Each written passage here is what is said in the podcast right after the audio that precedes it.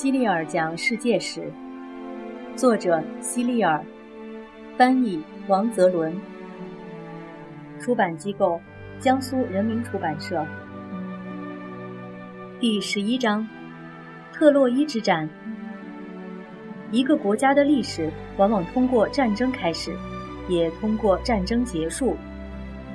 希腊历史上的第一件大事就是特洛伊战争。这场战争的时间并不确定，甚至这场战争是否真的发生过也无法确定，因为关于这场战争的所有记录都只存在于神话故事中。如果这场战争真的发生过，应该是在公元前一千两百年左右，那时候人们刚刚进入铁器时代。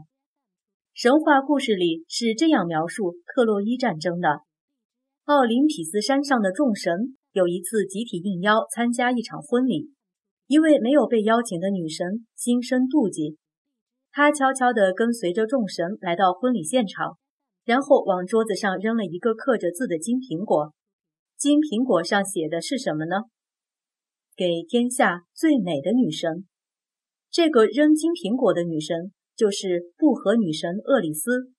她的这一举动的确引发了一场争执。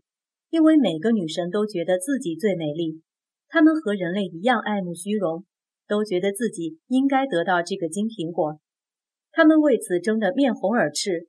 最后，她们找来一个名叫帕里斯的牧童当裁判，由他决定这个金苹果应该给谁。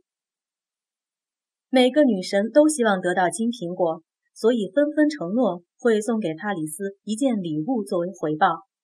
众神之母赫拉的礼物是让帕里斯成为国王，智慧女神雅典娜的礼物是让帕里斯成为智者，爱与美之神阿弗罗狄特的礼物是让帕里斯娶到世上最美的女子。帕里斯的真实身份并不是牧童，他是与希腊隔海相望的特洛伊城的国王普里阿摩斯的儿子。当他还是婴儿的时候，就被丢弃到山上。后来被一个牧羊人发现并带回了家。这个牧羊人像对待自己的孩子一样将他抚养长大。帕里斯既不想当国王，也不想成为智者，他只想娶一个世上最美丽的女人做自己的妻子。由于阿弗罗狄特投其所好，所以帕里斯最终将金苹果判给了他。那时候，人们公认的世上最美丽的女人名叫海伦。但是她已经嫁给了斯巴达的国王莫涅拉俄斯。然而美神阿弗罗狄特并不管这些，他一意孤行，决定帮助帕里斯去希腊的斯巴达城找海伦，并带他远走高飞。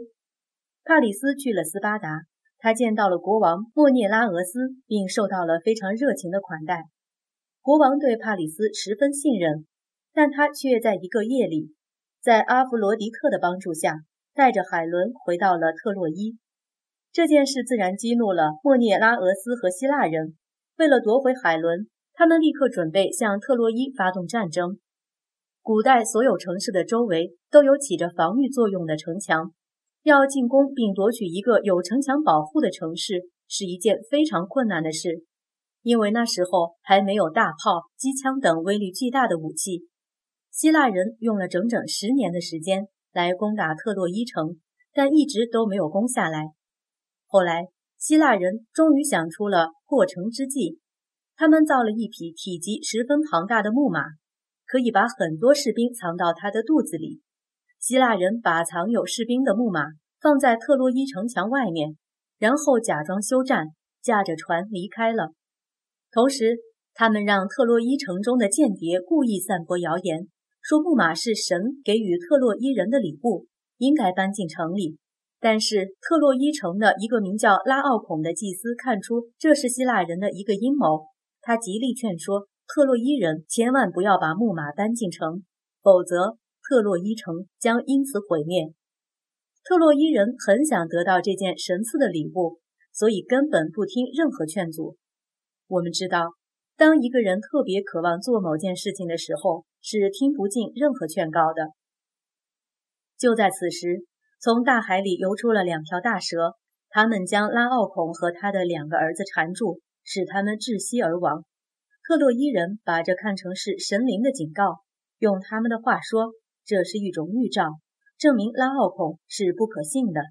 于是，他们把拉奥孔的劝告丢在了一边，开始出城搬木马。但木马太大了，无法通过城门。他们拆掉了一部分城墙，才把木马搬进城去。当天夜里，在夜色的掩护下，希腊士兵从木马的肚子里钻出来，将城门打开。埋伏在外面的希腊军队趁机涌入城内，轻而易举地就攻下了特洛伊城。希腊人彻底烧毁了这座城市，海伦也被她的丈夫带回了希腊。希腊人的木马计为后来的人们留下了一句谚语。当心希腊人送给你的礼物，意思就是说，如果敌人给你送礼物，你一定不能被礼物迷惑，而要倍加小心。人们用两首很长的叙事史诗记录了特洛伊战争，他们被认为是迄今为止最美的诗篇。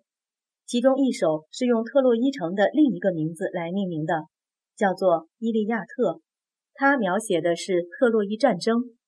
另一首诗名叫《奥德赛》。描写的是一个希腊英雄在特洛伊战争结束后返回故乡途中的历险故事。这位英雄名叫奥德修斯。这首长诗的标题便来源于他的名字。他还有另一个名字——尤利西斯。《伊利亚特》和《奥德赛》这两首史诗的作者都是希腊诗人荷马。他生活在公元前七百年左右。据说荷马是一位吟游诗人。所谓吟游诗人，就是到处流浪，给人们唱歌和吟诵史诗的人。或许他收集了很多古老的传说，并以此为依据创作出这两首史诗。吟游诗人在唱歌的时候，一般都使用里拉琴伴奏，而听的人会送给他一些食物，或者为他提供住处。荷马的诗歌很受人们的欢迎，他们将这些诗歌铭记于心。荷马死后，妈妈们把这些诗歌唱给孩子们听，人们用希腊文把这些诗歌记载成书，一直流传到今天。如果你以后学习希腊文，就有可能读到荷马的诗歌；如果你没学希腊文，至少也要看看英文的版本。刚才说过，荷马的诗歌也是从古老的故事中改编而来的。关于荷马本人，也有许多真假难辨的传说。传说中，荷马是个盲人，有七座城市都可能是他的出生地。这样说来，关于荷马出生的传说至少都有七个了。帕里斯评判金苹果，天后赫拉、智慧女神雅典娜与爱神阿弗罗狄特为了得到刻有给天下最美的女神的金苹果，引起纠纷。他们邀请帕里斯王子当裁判，最终爱神阿弗罗狄特胜出。画中你看到的就是帕里斯将金苹果交给阿弗罗狄特。被蛇缠咬的拉孔奥，这是表现拉孔奥和两个儿子被蛇缠咬的雕塑作品。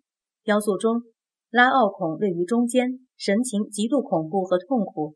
他正在极力想使自己和孩子从两条蛇的缠绕中挣脱出来。特洛伊木马，希腊人围攻特洛伊已经九年了。还是攻不下这座城。到了第十年，希腊将领奥德修斯想出了木马计，终于赢得了特洛伊战争的胜利。因为这匹木马太大太壮观，普通人根本就做不出来，所以特洛伊人会坚信它是神灵恩赐的礼物。奥德修斯，特洛伊之战后，奥德修斯率领战士乘船回家，在途中遇到了海妖赛人。他常用天籁般的歌声诱惑航海者，让船触礁沉没，这样他就可以吃掉船上的人了。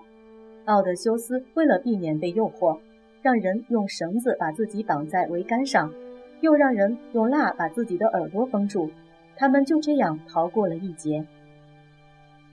正在吟唱的荷马，荷马正在吟唱歌颂特洛伊英雄的史诗，周围的听众一个个都听得入迷。